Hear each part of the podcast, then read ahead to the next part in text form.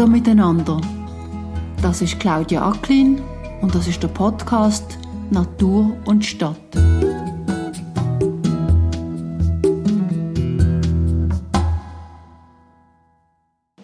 Das ist eben rein akustisch nicht so gut hörbar. Es ist Natur braucht Stadt, aber das Auch im braucht hat eigentlich eine andere Farbe im Logo. Das heißt eigentlich könnte man so sagen, Natur braucht auch Stadt. Und der Grund dafür ist eigentlich, dass man mittlerweile weiß, dass im Siedlungsraum eine unglaubliche Artenvielfalt hat. Also zum Teil wirklich viel höher als im Landwirtschaftsgebiet, weil halt sehr viele Arten, die aus dem Landwirtschaftsgebiet verdrängt werden, finden wir im Siedlungsraum neue Lebensräume. Also ich habe vorhin den Gartenradschwanz angesprochen, der eigentlich so im extensiven Landwirtschaftsgebiet daheim wäre. Und weil es halt nicht mehr so viele Obstgärten hat, ist jetzt der plötzlich bei uns in den Friedhöfen, wo so viele Bäume hat, wo eine ähnliche Situation geben. Das ist Christine Föhr von Stadtgrün Bern. Sie macht auf einen interessanten Widerspruch aufmerksam. Wohnen in der Stadt hat nicht unbedingt den besten Ruf. Der Verkehr ist laut, die Ampeln an der Straße stehen ewig auf Rot, die Baustellen sind nervig und überall die vielen Leute und das nicht nur am Weihnachtsverkauf. Doch wie wir es gerade gehört haben, für viele Tiere und Pflanzen ist das Leben in der Stadt nicht schlecht. Es gibt das ganze Jahr Blumen, Sträucher oder Bäume, die blühen. In den Gärten werden relativ wenig Pestizide und Dünger gebraucht und es gibt viele unterschiedliche Lebensräume für die Natur, auch wenn sie nur ein Quadratmeter groß sind. Am schönen, warmen Nachmittag im September stehen wir drum hoch oben über den Dächern von Bern und schauen abend auf die Altstadt. Die Christine Föhr ist Projektleiterin von Stadt Grün Bern und hat für das Aktionsjahr Natur braucht Stadt sieben Spaziergänge zusammengestellt. Zusammen gehen wir jetzt dann gerade auf einen von denen. Wir laufen los über Stock und Steine oder versteckte Stegeli und natürlich auch über Asphalt, Fußgängerstreifen und Baustellen. Es geht in die Beine. Am Ende vom Nachmittag haben wir über zehn Stationen angesteuert und viele Höhenmeter für die Biodiversität gemacht. Ja, also wir sind jetzt hier äh, relativ weit über den Dächern von Bern. Es ist wirklich, wir sind am Hügel oben und schauen da runter auf die Altstadt und wir gehen dann eigentlich nachher ganz runter bis ins Aarenufer runter also zum tiefsten Punkt von Bern. Und nachher gehen wir dann aber relativ schnell wieder zurück auf, auf, auf den gleichen Hügel rauf. Und durch das machen wir sehr viele Höhenmeter. Super, ich war gestern gerade im Pilates gesehen und habe eh schon Muskelkater. Vielleicht geht er ja dann wieder weg. genau. Wir gehen mal los. Ja. Jetzt hast du gerade gesagt, dass wir hier auf einen Spaziergang gehen, der einen bestimmten Namen hat. Was ist das für ein Spaziergang? Das hat irgendetwas Spezielles auf sich. Genau, also wir haben von Stadtgrün Bern aus und auch mit Zusammenarbeit mit dem Botanischen Garten haben wir heute ein Themenjahr lanciert. Das heisst, Natur braucht Stadt. Und mit diesem Themenjahr wollen wir eigentlich so ein bisschen Bevölkerung animieren, mehr naturnahe Lebensräume zu schaffen.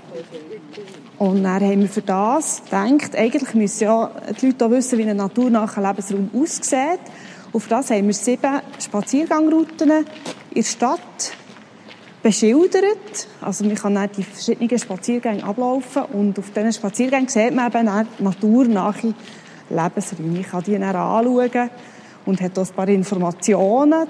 Die Lebensräume selber haben wir so ein bisschen mit einem roten Bilderrahmen wie dargestellt, dass wir einen roten Bilderrahmen her wo man durchschaut und dann den naturnahen Lebensraum sieht. Und dann noch ein paar Informationen auf einer Tafel, wo die Leute dann mehr Informationen zu diesem speziellen Lebensraum bekommen. Und ich habe gesagt, der Spaziergang jetzt hier heisst Altenberg Ahorn. Das ist so ein Wortspiel zwischen dem Ort, wo wir uns bewegen, im Altenberg. Und gleichzeitig ist noch eine Pflanze dabei, der Bergahorn. Und das ist einfach eine häufige Baumart hier. Die ist sehr wahrscheinlich, dass wir die unterwegs antreffen. Und so hat jeder Spaziergang so einen Namen, der einerseits auf einen Ort hinweist, aber andererseits auf ein Tier oder auf eine Pflanzenart, die, die man finden könnte. Gibt es aus deiner Erfahrung eine Baumart hier in Bern, die sehr typisch ist von Bern. So ein Berner Baum. Mhm. Also es gibt relativ viel Rosskastanien halt aus historischen Gründen. Das ist nicht eine einheimische Art. Aber viele Alleen sind früher mit Rosskastanien bepflanzt worden. So eine richtig typische Berner Baumart hätte jetzt gesagt, gibt es nicht unbedingt. Da stehen wir übrigens jetzt gerade unter einem Bergenhorn. Wir sind hier auf einem relativ dünnen Weg, was jetzt so durchabgeht, Richtung Aare, wo ich noch nie gesehen bin. Ein Wanderweg, ein Keimsweg. Und wir kommen dann weiter vorne da. Ich sehe es schon an so einem ersten roten Rahmen. Wir kommen jetzt hier aus den Bäumen raus auf eine sehr stotzige Wiese. Das ist, glaube ich, die berühmteste Wiese von Bern. Das ist der Aargauer Stalden. Und da ist natürlich der Lebensraum Wiese dargestellt. Das ist eine sehr wertvolle, sehr artenreiche Magerwiese, oder ein Halbtrockenrasen besser gesagt. Und ähm, das ist einfach, ich finde das immer wieder sehr erstaunlich, dass wir hier, wir sind hier eigentlich mitten in der Stadt. Wir haben eine Trockenwiese von nationaler Bedeutung, von dieser Ausdehnung einfach hier in Bern in der Stadt drin. Und wir haben jetzt den Rahmen nicht in die Trockenwiese von nationaler Bedeutung gestellt, wir haben es jetzt halt ein bisschen nebendran gestellt, und wir sehen jetzt die Wiese gleich. Und wir sehen so, es ist jetzt nicht eine Hennenpracht an Blüten, das hat vor allem den Grund, dass jetzt da auf dieser Wiese der Mahlzeitpunkt ist sehr spät. Also wir wirklich spät mähen, dass möglichst alle Pflanzen können absamen können. Und darum ist es jetzt noch gar nicht so lange her, dass hier gemäht worden. Oder das ist jetzt halt wie kurz und es hat nicht so viele grüne Pflanzen. Also wenn man sie wirklich die ganze Vollpracht erleben dann muss man so im Juni daher gehen. Dann hört man es dann auch. Also die ökologisch wertvollen Wiesen, die tönen ja auch. Dann hört man Grillen und Heugümper, Zirpen. Das ist dann wirklich so ein Konzert, das ich persönlich sehr schön finde. Und jetzt ist es halt sehr still. Jetzt hört man sie halt nicht in die Wiese. Weil das Gras relativ kurz ist. Ich habe in meiner Sommerferien so ein interessantes Buch gelesen. Dort hat eine australische Forscherin dann herausgefunden, dass es gewisse Pflanzen gibt, die wirklich Töne von sich geben. Ich glaube, es war Mais, was sie mhm. gemessen hat. Und man hat einfach davon so feine Messgeräte, dass man dann hört, wie das einfach so ein bisschen knirscht. Das ja. tönt so wie ein Knattern ein bisschen. Und das ist also die Pflanze selbst, die, die den Ton macht. Und das habe ich also wirklich sehr interessant gefunden. Ich, ich denke auch, dass Pflanzen tönen. Ich habe das ähnlich so gelesen schon über Pflanzen, die mit den Wurzeln so ein bisschen wie klopfen. Aber ich denke, Pflanzen reden extrem leise für unser Ohr. Aber wir hören es natürlich näher, dass sie über die Insekten zu uns reden. Also das Summen von den Bienen, das Summen von den Hummeli und eben die Heugümper und Grillen, das tönt näher auch. Das ist interessant, weil irgendwann einmal habe ich gemerkt, dass wenn man durch die Stadt läuft, mit einem gewissen Bewusstsein dafür, was es da für Tiere, was es für Pflanzen gibt, dass man dann tatsächlich durchs Gehör allein Erlebnis macht, die man sonst nicht machen würde. Ja, ich glaube, unbekannte Geräusche würde man gerne ausblenden. Vielleicht noch etwas. Also wir befinden uns jetzt wirklich mit in dieser Trockenwiese von nationaler Bedeutung. Vielleicht einfach noch kurz zum Sagen, hier hat es auch verschiedene Orchideenarten. Das ist also wirklich sehr wertvolle Wiese. Das ist nicht einfach nur so Grünland. Also das heisst, zum Hören und Schauen kommt dann vielleicht noch das Denken bzw. das Verständnis dazu, damit man etwas so richtig voll geniessen kann. Und schmecken. Und schmecken. Aber wir sehen jetzt auch die Schwierigkeit. Das ist sehr eine steile Wiese. Also zum Bewirtschaften ist das eine extreme Herausforderung. Die muss ja gemeint werden und bewirtschaftet werden. Das ist also nicht ganz einfach. Ah, übrigens kommen wir jetzt hier so in einen sehr berühmten Bereich, der international berühmt ist. Das sind alles japanische Kirschbäume. Die gehören jetzt nicht unbedingt zur Trockenwiese, aber die sind im Frühling extrem beliebt als Fotosujet da haben wir eigentlich quasi so die japanischen Kirschblüten zu Bern. Ja, es, ist, es ist lustig, weil dieses Jahr habe ich mich auch wirklich sehr darauf geachtet. Und dann habe ich gesehen, wie Leute manchmal sogar kurz Auto abgestellt haben, ausgestiegen sind und fotografiert haben. Ja. Ja, es ist dann wirklich auch bei den Touristen sehr beliebt. Als Fotosujet. Also hier kommen wir jetzt noch in einen Bereich, der jetzt ganz klar nicht gemeint ist. Das ist jetzt so ein Altgrasstreifen, der sehr, sehr wertvoll ist für Kleintiere, die sich zurückziehen können, aber auch für Pflanzen, die noch später blühen, dass sie absamen können. Das ist eigentlich der artenreiche Wiesen ist das quasi wie ein Muss, dass man einfach irgendwie einen gewissen Prozentsatz lässt, lässt stehen, wo man nicht schneidet, wo absamen kann, wo sich Tiere zurückziehen können. Das ist sehr, sehr wertvoll. Also jetzt geht es so stotzig hier ab. Wir sind immer noch eigentlich so am Hang. Es hat einen alten Kopfsteinpflaster. Und jetzt kommen wir dann hier runter zu diesem Kreisel, was auf der einen Seite zum Obstberg geht und hier halt eben zum Rosengarten. Und jetzt kann man sagen, die Gesamtheit von diesen Spaziergängen tun hier relativ wichtige, für die Biodiversität wichtige Punkte bezeichnen. Es sind vielleicht jetzt nicht die absoluten Top-Spots, also jetzt der Aargauer Stall ist das ganz klar, aber wir wollten auch äh, den Leuten einfach zeigen, wie sieht eine Wildhecke aus, wie sieht eine wertvolle Wiese aus wie sieht eine Ruderalfläche aus oder eine Pionierfläche. Es so wie verschiedene Bilder mit auf den Weg geben, dass sich die Leute etwas darunter vorstellen können. Es ist eigentlich so ein bisschen darum gegangen, wirklich ihnen Bilder zu geben. Darum vielleicht auch das mit dem roten Bilderrahmen. Es ist fast wortwörtlich ein Bild, ja. Auf dem Weg zur nächsten Station sind wir im Gespräch abgeschweift und haben allgemein reden. Wie, haben wir uns gefragt, misst man eigentlich, wie biodivers eine Stadt ist?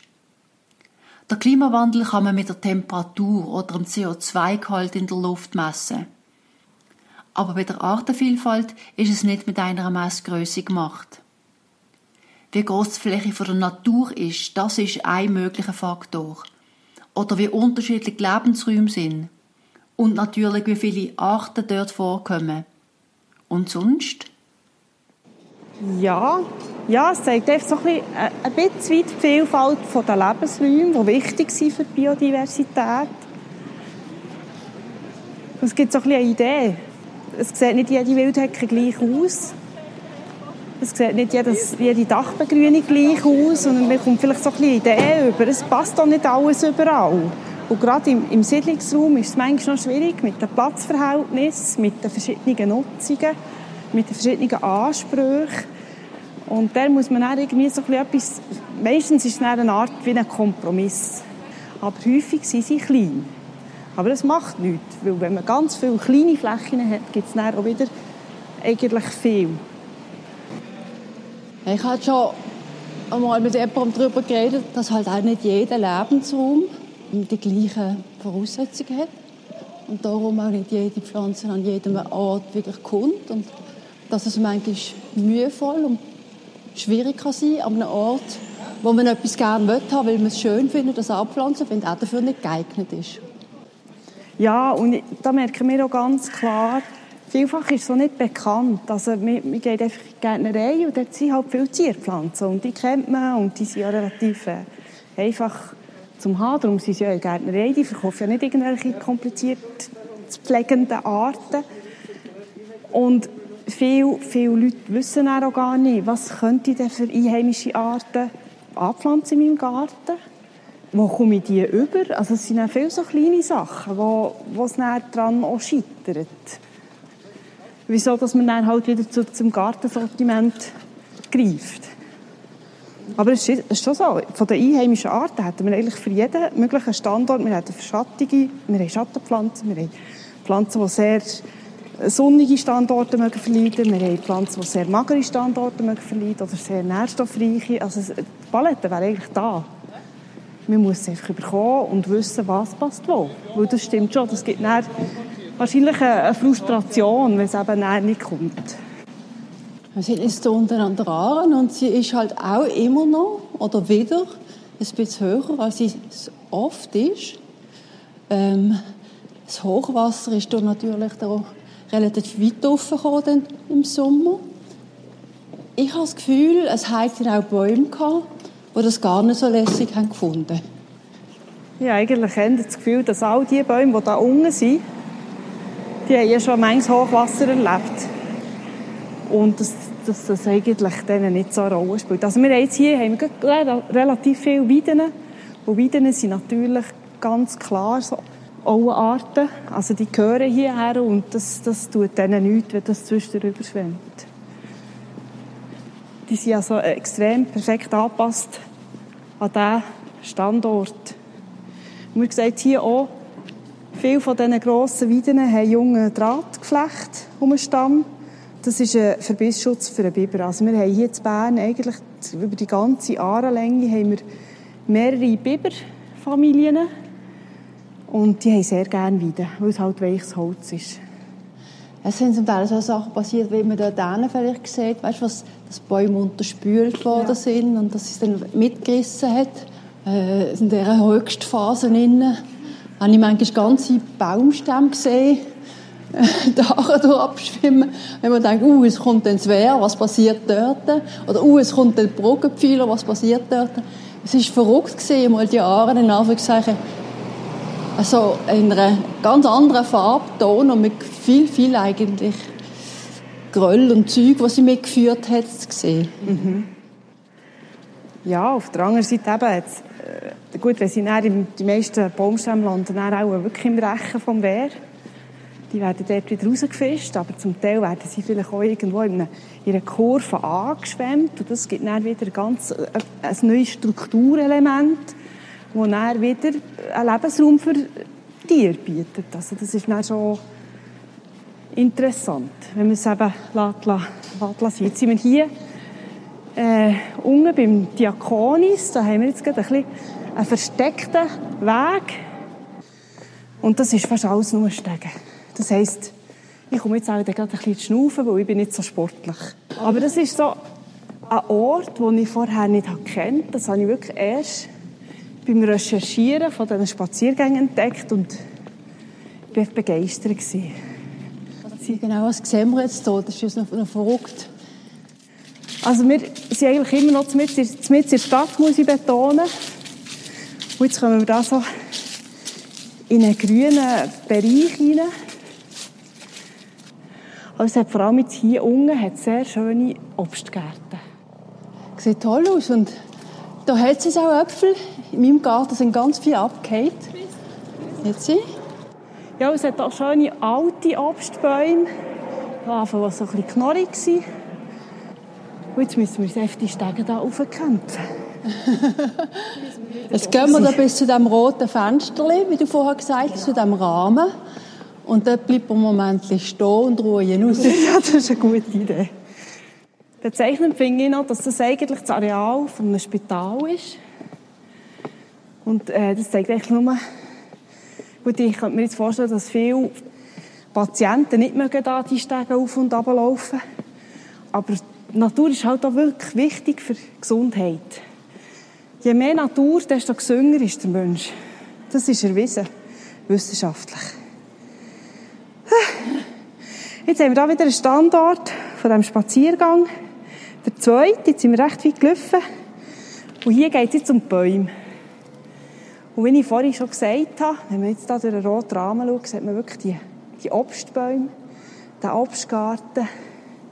Ehrlich gesagt, so Obstgärten in der Stadt Bern gibt es nicht mehr. Man sieht jetzt hier nicht so gut durch den roten Rahmen durch, weil es hat hier eine Spinne, ihr Netz schöne Rahmen gebaut, was eigentlich noch lustig aussieht. ja, genau.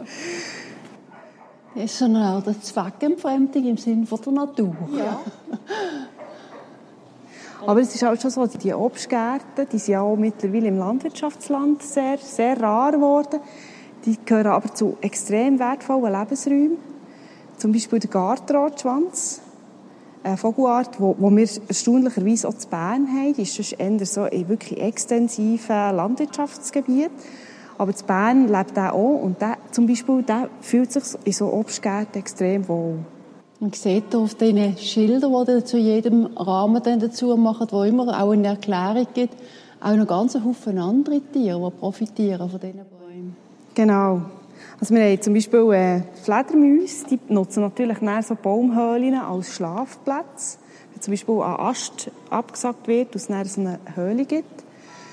Der Vogel ist klar, die brauchen Bäume. Und dann hat es aber auch ganz viele Insekten, die von den Bäumen leben. Und Spinnen natürlich. Und ja, die gehen die Wurzeln fressen. Mhm. Manchmal. Also noch mal ein bisschen weiter? Ja. Ja, wir müssen bis zum Oberst. Jetzt kommen wir aber da noch, glaube ich, an so etwas wie Familiengärten vorbei. Genau, das sind dann irgendwie so Gemeinschaftsgärten. Kann zum Teil auch sehr schön sein. Also es ist jetzt eben, wir sind jetzt hier wieder im steilen Hang innen und das hat es viele so Terrassen. Und die Terrassen sind zum Teil sehr, sehr toll mit so Steinen gebaut und dann natürlich auch wieder einen Lebensraum für Eidechsel geben. Ui, das ist ein Rosmarin. Die habe ich wahnsinnig gerne, die Wärme hier. Ja, also ich denke, klimatisch ist das hier super zum Gärtnern. Viel Sonne, wahrscheinlich auch viel Hangwasser. Und zum Schutz ein kleiner Gartenzwerg. Das ist eigentlich der Garten vom Diakonis. Und der Stiftungsdirektor hat mir gerade kürzlich ein Foto geschickt.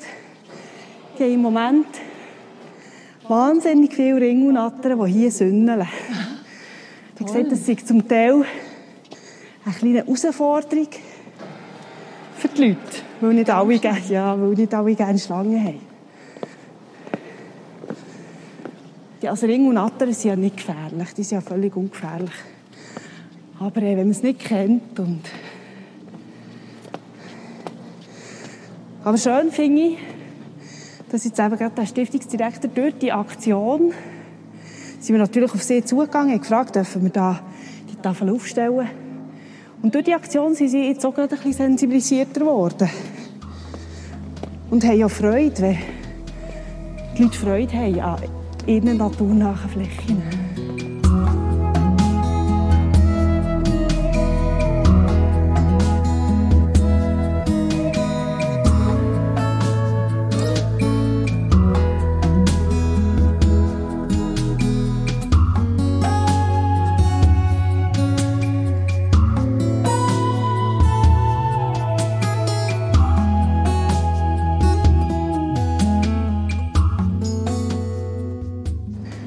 Da sind wir jetzt beim dritten Standort.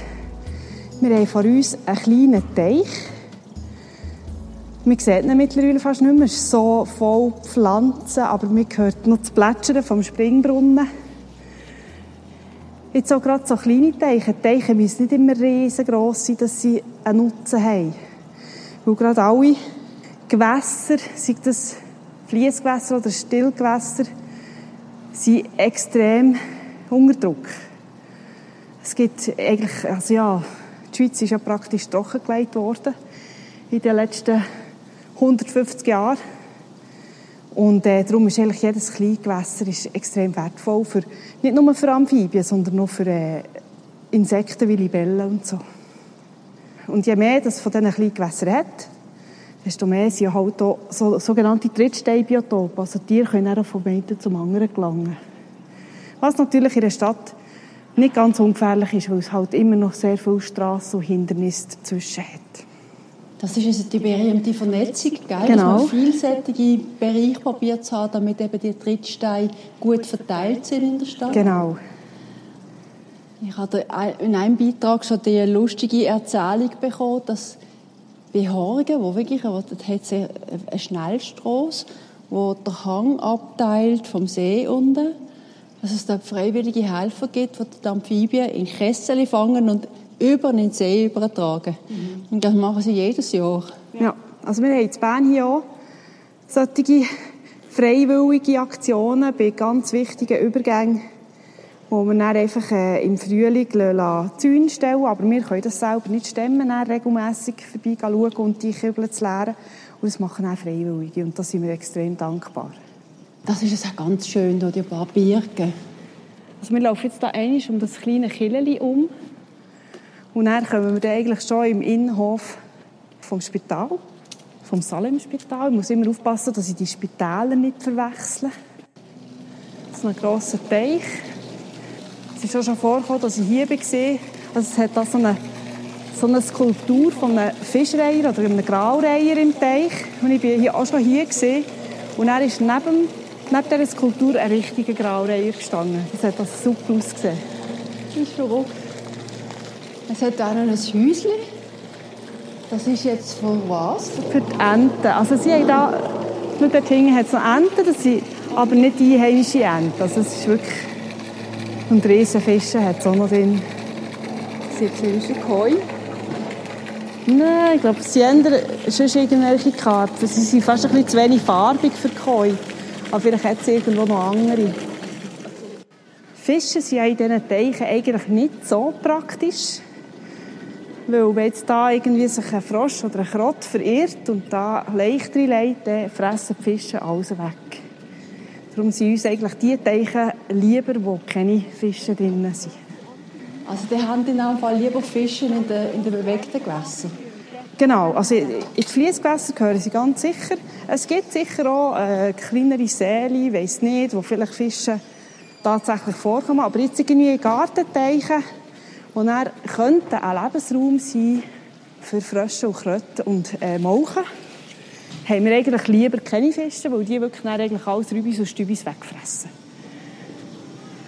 Also die nehmen auch die Insektenlarven und äh, mit, ohne, ohne Fische hat man sofort eigentlich viel mehr Wert, viel mehr Artenreichtum in einem Teich.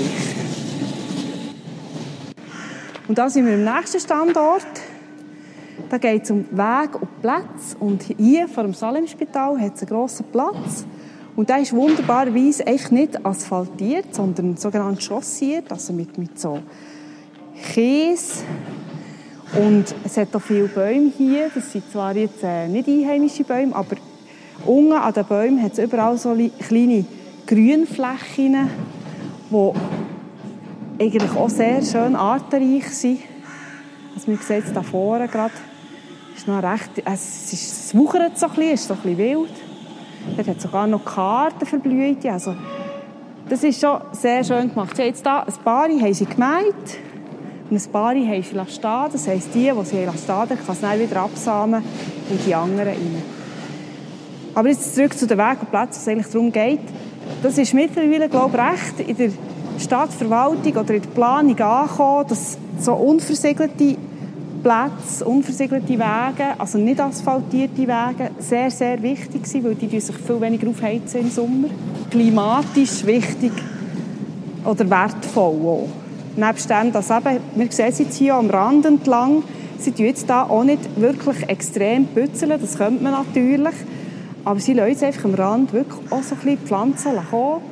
Das mag Teilen ein Dornimal sein. Es gibt Leute, die sagen, nein, das ist unpflegt und das sieht grusig aus. Aber äh, man kann natürlich auch den Wert von dem sehen. Also für mich ist es wunderschön, dass sie das einfach sein lassen. Dass sie sagen, wir lassen das zu, das ist grün, das ist für die Insekten wichtig. Und das ist von dem her, also ich finde das toll, dass sie das hier so machen. Und dass sie nicht irgendwie im Sommer alle zwei Wochen gehen, gehen oder gehen abflammen oder gehen, gehen ich weiß auch nicht, wie mit Wasserdampf heissen bekämpfen, sondern dass sie einfach sagen, am Rand ist das gut. Mir ist es ähnlich gegangen. Ich war vor, kurzem wieder mal in Zürich gesehen und habe gesehen, dass auch alle Tramle-Gleise, oder, dass die, die wuchern zu wild. Also das ist nicht mehr so schön Standardrasen dort zwischen den Tramle-Gleisen. Und dann denkt ich, irgendjemand hat es Klick gemacht in der Schweiz. Ich glaube, das hat man verstanden. Auf der einen Seite hat es vielleicht Klick gemacht, aber jetzt auch gerade so im Unterhalb der öffentlichen Flächen ist zum Teil einfach eine Sparmaßnahme dass man sagt, es gibt viel weniger zu tun, wenn man ein bisschen tolerant ist das Grün ein bisschen stehen und weil das ist sehr, sehr aufwendig, so einen, so einen nicht asphaltierten Platz wirklich piekfein, ohne Unkraut zu behalten, das ist unglaublich, was das zu tun gibt. Und das ist vielleicht auch so eine Verführung, oder? warum vielleicht auch Privatbesitzer zum Teil dann wirklich den Blättchen noch verlegen an solchen Orten. Pflegelicht, das Auto kann man draufstellen, das Öl vielleicht einmal ein bisschen, tröpfelt Öl aber dann ist es nicht so dramatisch. Aber wenn es auf dem Rasen wäre, das würde man dann nicht gerne sehen. Ja. Und darum hat man jetzt viel, glaube ich, dort wirklich einfach Blättlet, Zementplatten oder Steine gemacht. Genau, das ist sicher ein wichtiger Grund. Ein Grund, der immer angeführt wird, ist, dass äh, halt, wenn es Schnee hat, Schneeräumung auf so einem Kiesplatz ist natürlich sehr schwierig, weil man dann immer auch das Käse wegschiebt. Aber ich muss sagen, es gibt mittlerweile hier im Mittelland so wenig Schnee im Winter, denke ich, das ist irgendwie nicht mehr so ein wichtiges Thema. Und ich persönlich finde es so schön, über so, über so einen Platz zu laufen, wo es so knirscht. Das ist etwas akustisch Angenehmes. Was ich mir noch vorstellen kann, ist, dass man jetzt hier noch könnte sagen da hat es viele kranke Leute, die dort überlaufen oder ältere Leute, Angehörige haben, die krank sind, kann man besuchen, dass man dort vielleicht eine Güterabwägung macht und sagt, jetzt gerade in diesem Spitalumfeld werden wir es vielleicht doch noch ein bisschen zugänglicher und gangbarer halten. Aber so im Allgemeinen denke ich, ist die sogenannte Entsiegelung, das ist wie das ist jetzt wieder ein Schlüsselfaktor. Aber wenn wir, wenn wir mehr würden entsiegeln, würden wir einfach mehr Biodiversität haben. Ja, ganz klar. Aber mikroklimatisch ist es heutzutage, gerade in einer Stadt, wo so viel versiegelt ist, ist es einfach, äh, einfach wichtig, dass man nicht mehr versiegelt. Dass man möglichst viel entsiegelt. Es ist zum Teil nicht nötig, dass man Parkplätze asphaltiert. Man, kann, man hat so viele Möglichkeiten. Man kann entweder einen Kiesplatz machen, wie vorhin, oder man kann auch Rasengittersteine her tun und dann zwischen wieder Leben kann entstehen Man muss immer daran denken, eben, wie du vorhin hast gesagt mit, den, mit älteren Leuten, es muss möglichst gut begangbar sein. Also es, darf nicht, es dürfen keine Hindernisse entstehen. Christine Föhr ist Biologin genauer Botanikerin. Später bei ihrer Arbeit hat sie ihre Liebe für die Vögel entdeckt. Zuerst einmal ihre Begeisterung für die Alpen und Moorsegler und jetzt gerade fördert sie Dohlen in der Stadt. Auf dem Weg kommen wir drum zum Thema von den vielen Hindernissen, die es für Tiere in der Stadt gibt. jetzt sind wir da, oh, jetzt sind wir da noch am Standort vorbeigelaufen. Wir sind hier bei einem Kindergarten Kindergarten der Gotthelfstrasse. Und da gibt mehrere Elemente. Wir haben eine sehr schöne, naturnahe Kindergartenumgebung, was ich eigentlich schön finde, weil ich finde, Kinder, das sind, das sind unsere Zukunft. Wenn die schon einen Zugang zur Natur finden, dann, also sie werden irgendwann gross und der Zugang, der, der bleibt ihnen dann hoffentlich. Und sie lernen dann die Natur schätzen. Hier haben wir als erstes äh, einen Standort zu Barrieren. Eine Stadt ist voll von Barrieren für Tiere. Insbesondere halt, also Igel können nicht überall durch. Die können weder klettern, noch fliegen, noch irgendetwas. Und gerade in der Stadt hat es viele Gartenzäune, Mauern. Und da ist einfach wichtig, dass man sich auch immer so ein bisschen in ein Tier versetzt überlegt, wenn jetzt da irgendwelche meinen Garten naturnah gestalten, kommt überhaupt das Tier in den Garten? Oder was muss ich machen, dass es reinkommt? Und da hat jetzt zum Beispiel ein Kollege von mir, der hat da vis-à-vis gewohnt, haben dann mal da beim Holzzaun einfach im Ecke zwei Lattli unten abgesagt. Das ist etwa 15 cm. Das heisst, dass es dort so wie einen Durchschlupf gibt für einen Igel. Also jetzt kann der Igel eigentlich da spazieren in den Garten rein braucht nicht viel, oder? Es braucht nicht viel. Es ist ja sehr einfach zu machen. Ja, ja. Und was wir dann hier auch noch haben, ist eine schöne Wildhecke. Eine Wildhecke, das habe ich glaube schon gesagt, das sieht halt in der Stadt nicht, nicht gleich aus wie auf dem Land. Das hat jetzt auch hier nicht so viel Platz. Es ist ein Weg und hinten dran ist eine Mauer. Aber es hat ganz viele einheimische Arten. Wir sehen, Bäume sind drinnen. Wir sehen auch, es hat unterschiedliche Arten mit unterschiedlichen Plattformen. Und es sieht wirklich so ein bisschen wild aus. Und weil es halt in einem Kindergarten ist, sieht man jetzt auch da diverse Wege, die in die Hecke reingehen. Man kann sich gut vorstellen, dass Kinder da drin auch spielen Das dürfen sie auch. Und das finde ich eben schön. Dann wachsen sie schon ganz anders auf und merken schon, das ist etwas nicht nur zum Anschauen oder nicht nur für Tiere, sondern das können Menschen auch nutzen mit der nötigen Sorgfalt halt. Hast du eine Idee, ob die Kinder vielleicht weiter hinten auch noch dürfen und mal selber etwas anpflanzen, oder? Ähm, das weiß ich nicht, aber wir können jetzt da noch weiter vorlaufen. Sie da wirklich so einen richtigen Garten, auch mit Obstbäumen, Obstgärten. Und ich glaube, da hinten hat so ein Gartenbeetchen. Weil das wäre natürlich noch das Nonplusultra, wenn man genau. mal selber etwas sieht wachsen. Und da sieht man, man muss schon irgendwie so ein bisschen Pflanzen, die in einem Topf innen sind oder in einem, in einem Beetchen. Also es ist sehr eine naturnahe Gestaltung. Genau. Und ich könnte mir auch vorstellen, dass die Kinder da von diesen Früchten dürfen schnauzen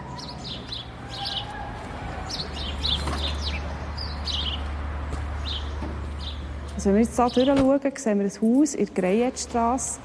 Das ist wirklich unglaublich üppig bewachsen mit Efeu, mit es hat noch Wildrosen, glaube ich, die auch noch daraus wuchern. Es ist einfach quasi die ganze, fast die ganze Fassade ist grün. Und das ist vielleicht auch noch wichtig, so Fassadenbegrünung, weil in der Stadt, wo, wo Platzmangel herrscht, kann man einfach quasi die Vertikale anfangen aufgärtnern.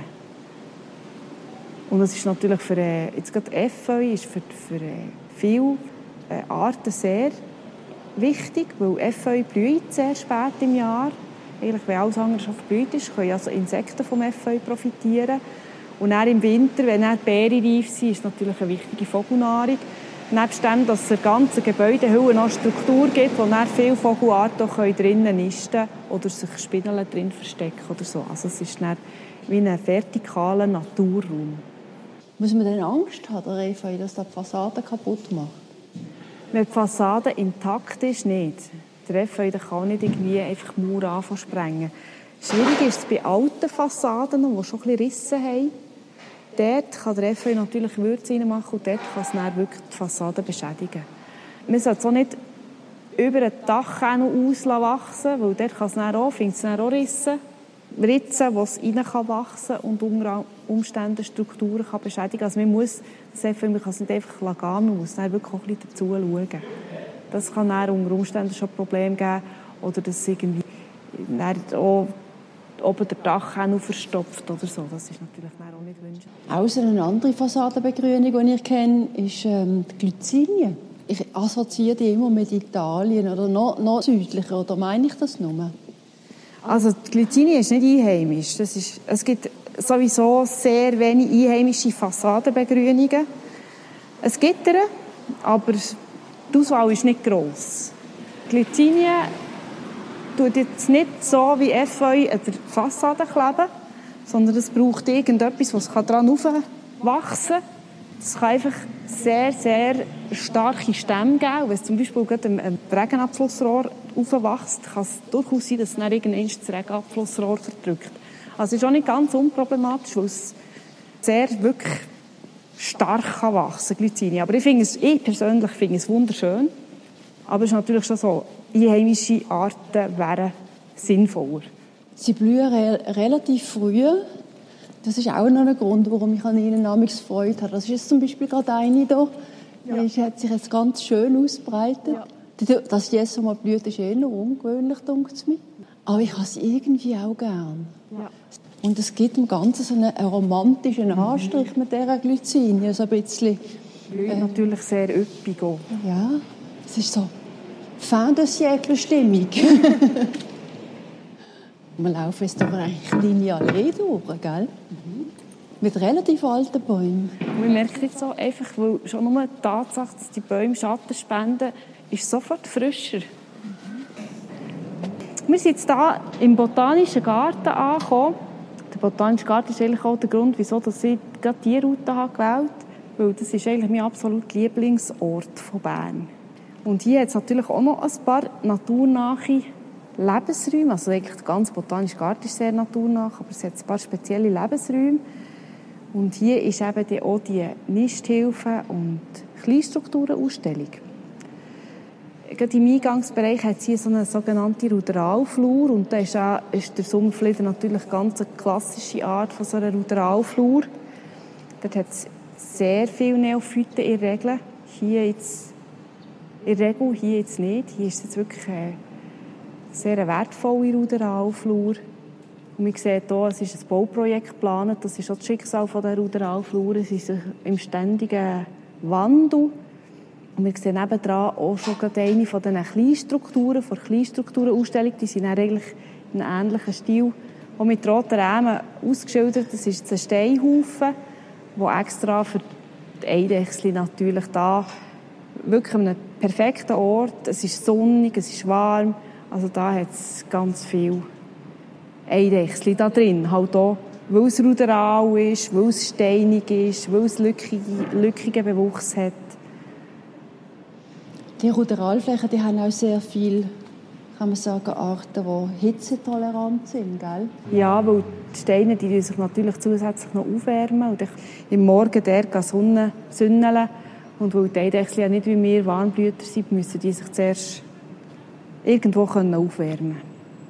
Und bei einer kürzlichen Untersuchung hat man also gefunden, dass da eine seltene Wildbienenart vorkommt auf dieser, dieser Ruderalfläche. Also das ist recht spannend. Seltene was? Wildbienenart, ah. ja. Also wenn man mal Arten wirklich ganz gründlich er, erheben, dann ist man doch immer wieder erstaunt, was dann also ja, was das für ein Überraschungsapparat hat. Ich sehe da ganz Haufen Kästen, die da hängen wir haben gesagt, man kann ja nicht nur eine Kleinstruktur im Garten stellen, man kann auch andere Sachen machen, die nicht so viel Platz brauchen, nämlich Nisthilfen für Vögel aufhängen. Wir sehen immer nur Meiselkästen. Und ja, eigentlich, da haben wir die Idee gehabt, wir wollen eigentlich mal zeigen, hey, es gibt im Fall nicht nur Meisel. Wir können so viele verschiedene Nisthilfen brauchen, aufhängen für unterschiedliche Vogelarten, weil jede Vogelart hat wieder ihre eigenen Vorlieben. Und darum haben wir jetzt da mal so eine Palette an unterschiedlichen Nisthilfen zeigt, wo, wo man hier in Bern kann tatsächlich auch aufhängen kann und die Sinn machen. Also einfach je nachdem, was man für Vögel im Garten hat. Das also hat eine sehr grosse Nisthilfe und sehr, auch wieder solche, die man kennt. Dass einfach die Leute auch so ein bisschen Ideen bekommen. Es müssen nicht immer, klar, Meiselkästen sind schon gut, aber man könnte auch etwas anderes noch äh, aufhängen. Und an der habe ich eben sehr Freude, an dieser Nisthilfe-Ausstellung, weil ich halt so ein bisschen vogelaffin bin und hoffe, dass ganz viele Leute die äh, Hausrotschwanzkästen aufhängen bei sich daheim oder Starenkästen oder vor allem Mauerseglerkästen. Ich glaube, jetzt sind wir so gut wie mal am Schluss von dem Spaziergang. Es gibt noch ein paar andere, die machen wir jetzt heute nicht. Aber ganz herzlichen Dank, Christine. Und jetzt gehen wir Kaffee trinken.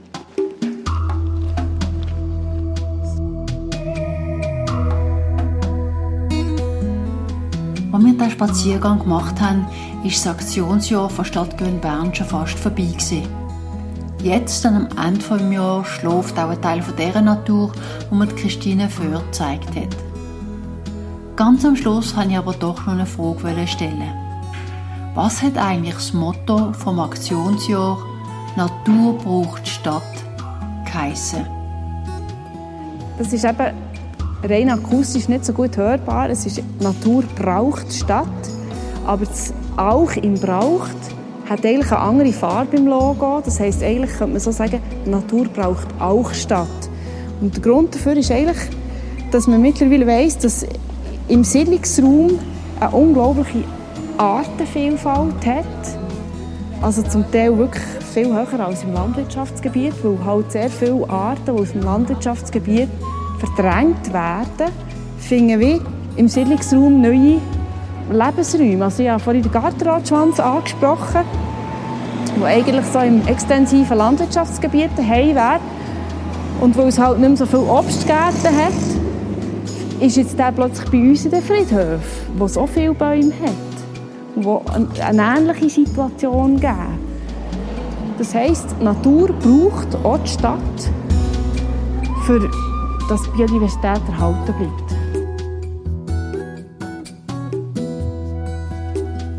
Das ist wieder ein Erfolg von Natur und Stadt und ich hoffe, dass sie Ihnen gefallen hat. Ich danke der Christine Föhr recht herzlich für ihre Zeit. Und noch zum Schluss. Alle, die wollen, können Natur und Stadt auf Apple oder Google Podcast oder auf Spotify abonnieren. Man kann mir auf Twitter, LinkedIn, Facebook oder Instagram folgen. Oder man kann meinen Newsletter abonnieren. Alle Informationen dazu finden Sie in meinen Show Notes. Wenn es Ihnen gefallen hat, dann bitte weiterempfehlen. Ich würde mich freuen, wenn Sie auch das nächste Mal wieder zuhören.